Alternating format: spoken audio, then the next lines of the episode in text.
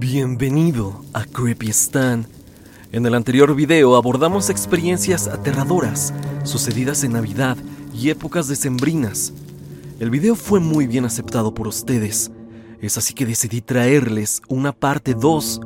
Uno podría creer que en estas épocas no sucede nada paranormal ni extraño, pero también en estos momentos suceden toda clase de situaciones anormales y aterradoras que han marcado a las personas que las vivieron. Y hoy estaremos indagando en algunas de ellas. Recuerda que si tú tienes alguna historia sobrenatural, puedes enviármela a evidencia.tristan.gmail.com o bien puedes unirte al grupo de Facebook y compartir tu experiencia con toda la comunidad. Sin más dilación, pasemos con experiencias aterradoras en Navidad y épocas decembrinas. Un suscriptor anónimo nos cuenta una historia difícil de creer, una que habla sobre algo muy extraño que pasa en su familia durante estas fechas decembrinas, sobre todo en Nochebuena. Escuchemos su historia. Cada Navidad en mi familia siempre pasa algo peculiar y durante muchos años nunca supe por qué, hasta que hace poco tuve respuestas y sin mentirte me hubiera gustado no tenerla. Cada 24 de diciembre celebro la Navidad con mi familia, con la familia de mi madre para ser exacto. Mis abuelos viven en una zona rural, en un pueblito donde hay mucho bosque. El caso cada noche sin fallar, y esto lo noté como en el 2015.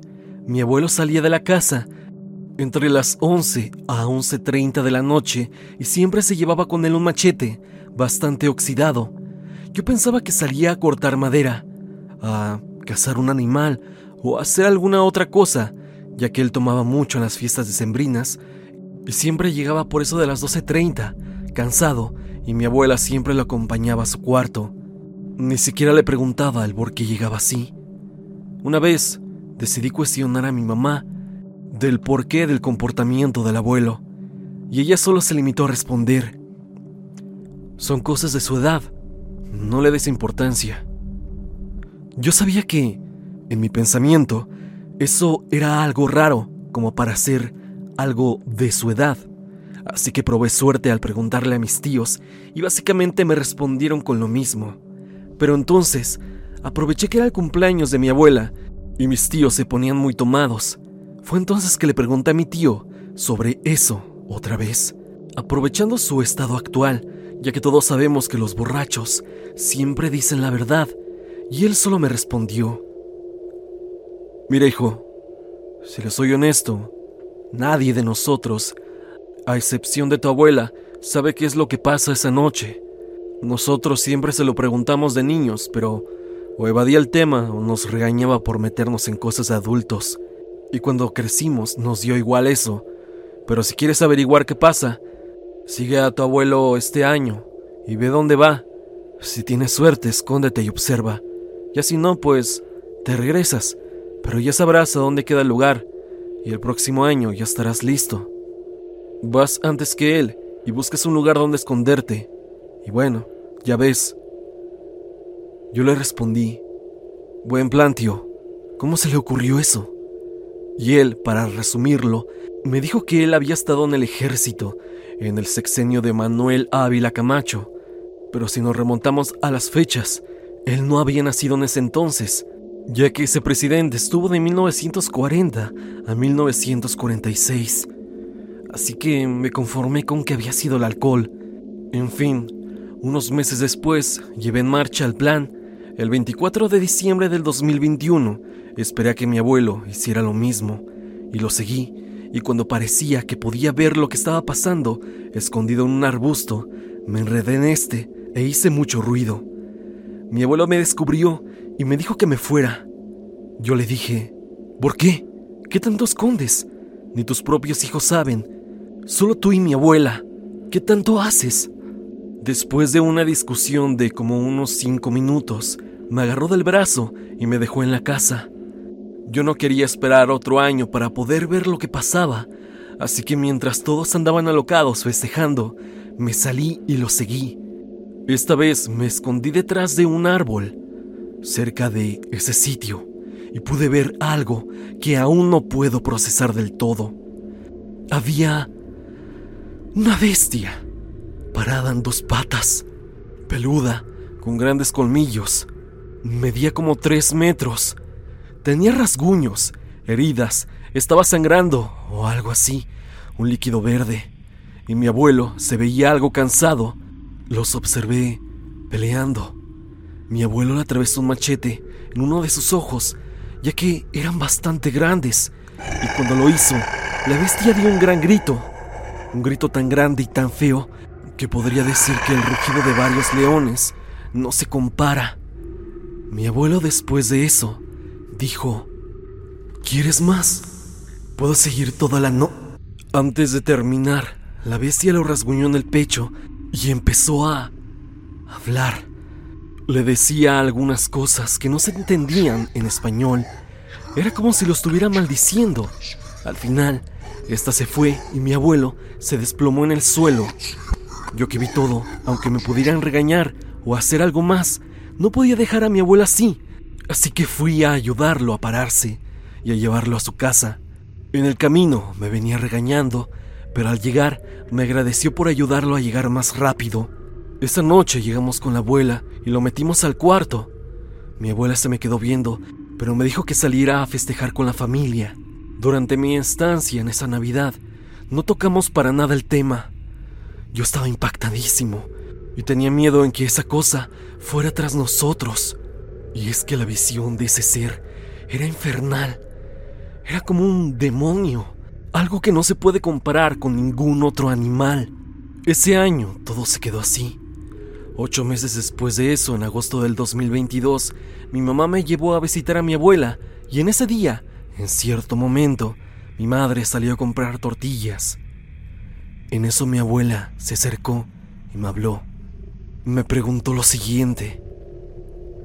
Entonces, ya sabes.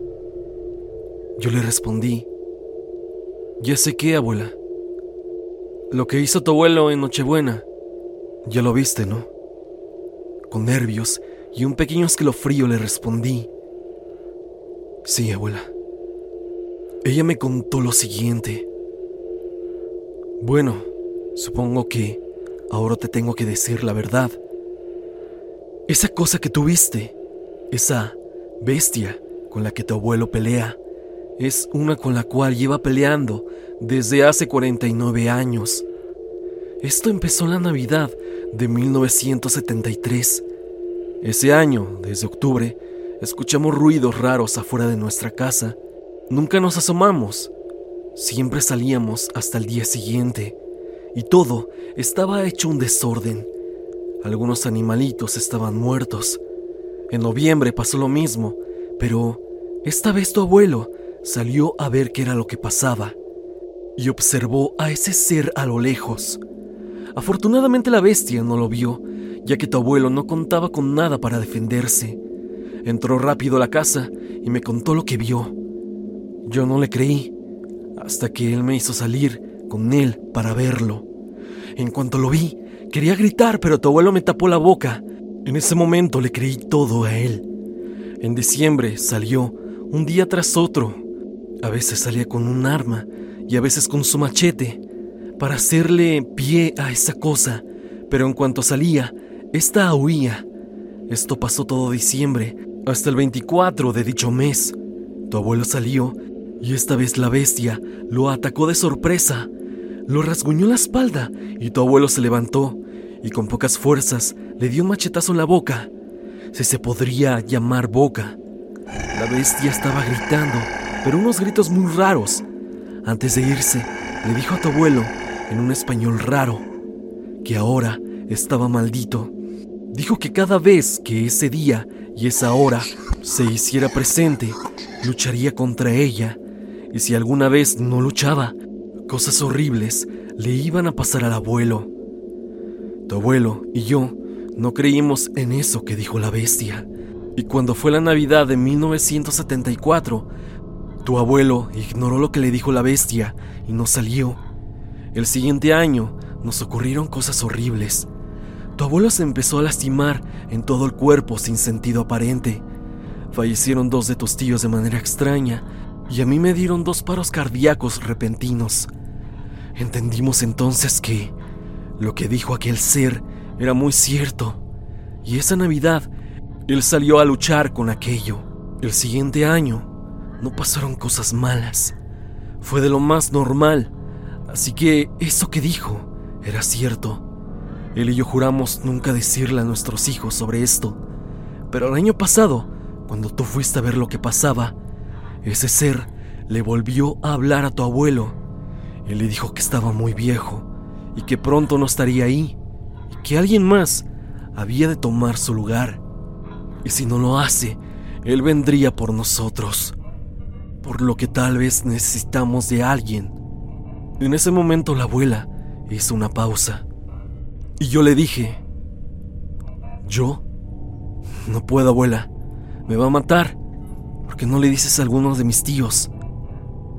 Ella me dijo que eso harán, pero que obviamente nadie quiere hacerlo.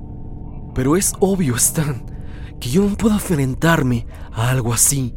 Pero el abuelo, cuando los he ido a visitar, me ha enseñado a usar el machete y cómo agarrarlo para atacar a alguien, o en este caso, a algo. Estamos a unos días de que sea Navidad y a pesar de que no me han dicho nada, sé que me van a pedir que acompañe al abuelo. Estoy nervioso, Stan, pero no sé lo que pasará. Mi historia es difícil de creer. Yo lo sé. Si alguien más me contara esto, sencillamente lo tomaría como un loco. A veces yo mismo ni siquiera me creo esto, pero tengo miedo, Stan. Pronto espero contarte lo que va a pasar en Nochebuena. Espero de corazón poder contarte mi experiencia con aquello.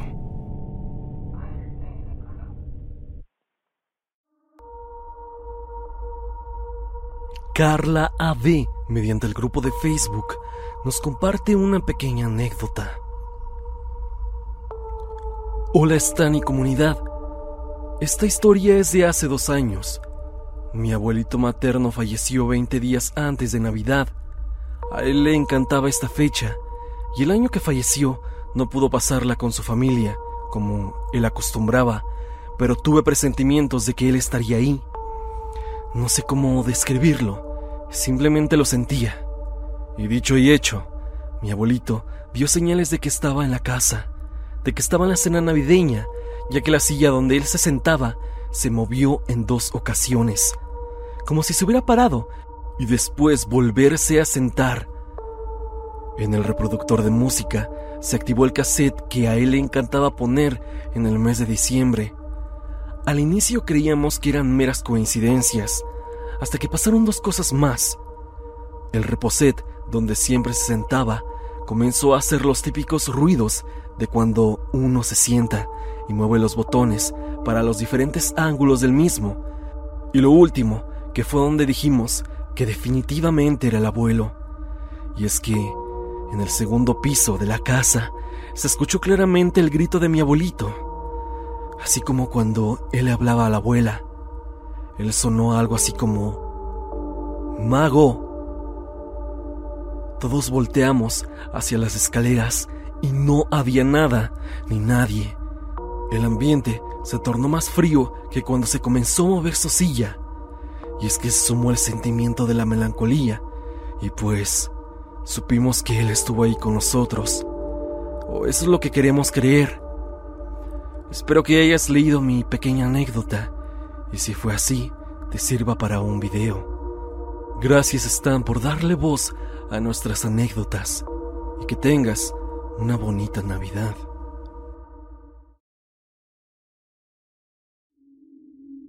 Mary Deep nos escribe su historia. Hola, buenas tardes comunidad. Esto no me pasó a mí, le pasó a mis padres, hace aproximadamente cinco años. Ellos viven en un lugar del Estado de México y la verdad es un sitio en medio del bosque, tanto así que no hay servicio de luz. Mucho tiempo vivieron así sin luz, solo para alumbrarse, utilizaban velas o lámparas que iban a recargar a la casa de una de mis hermanas. Bueno, pues ellos tienen una camioneta en la que se trasladan, ya que como dije, la casa está un tanto alejada y no hay servicio de transporte hasta allá. En una Navidad, fueron a la cena a la casa de una de mis hermanas. Entre la cena y la convivencia, se les hizo tarde, tanto que ya iban a dar las doce. Ellos tomaron la decisión de retirarse. Cuentan que iban llegando a su casa, todo oscuro por lógica, pero al echarse de reversa para entrar a su casa, mi mamá ve un árbol que tal parecía que tuviera foquitos navideños. Mi mamá se sorprendió y creyó que estaba viendo mal, y le dice a mi papá, mira, ven. Se bajaron de la camioneta y le dijo que mirara, y le mostró el árbol. Mi papá sorprendió, miró el árbol y también se quedó entre sorprendido y asustado porque no encontraban una explicación para esto. Como ya había dicho, ahí no había servicio eléctrico y ese árbol estaba en medio del bosque. Los dos entraron a su hogar a dejar sus cosas para salir nuevamente a ver el dichoso árbol y efectivamente seguía ahí. Nos explicaron cómo era posible que tuviera esas luces. Cabe destacar que esa noche había dicho que iba a haber luna llena o luna rosa o algo así. La verdad no lo recuerdo. Aquí en este punto debo decir que ellos nunca se pusieron a ver de dónde venía la energía, es decir, de dónde estaban conectadas las luces. Al otro día, ya por la mañana, fueron a ver al árbol y ya estaba normal, no tenía nada raro y nunca volvieron a ver algo así. Yo siento que fue un regalo de Navidad o algún milagro navideño, una experiencia curiosa o extraña, no sé cómo la veas. Gracias por leer, me gusta mucho tu contenido, Stan.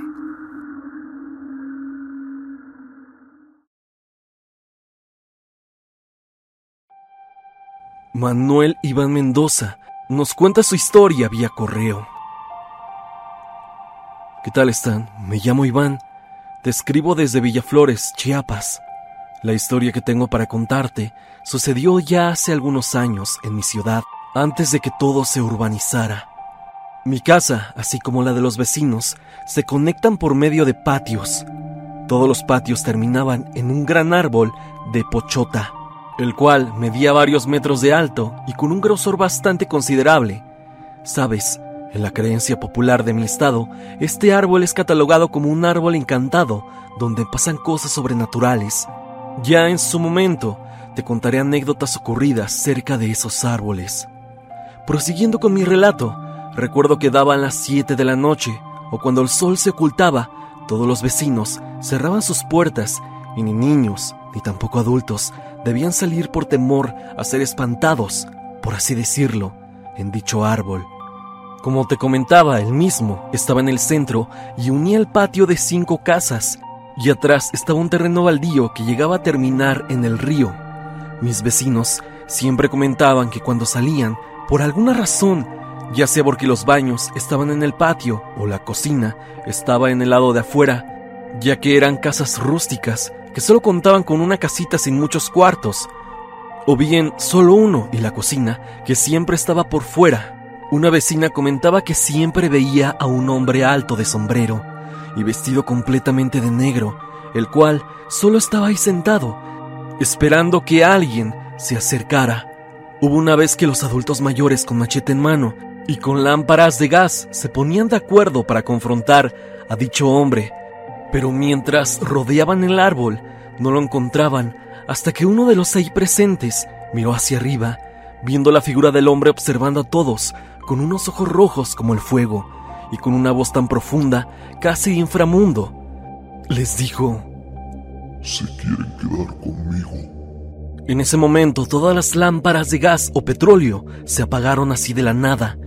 En ese momento todos salieron corriendo y nadie más comentó algo al respecto. Cabe mencionar que algunas noches cuando la luna no brillaba debido a las nubes o en tiempo de lluvia, siempre se escuchaba a un caballo relinchar o correr por todo el patio de las casas.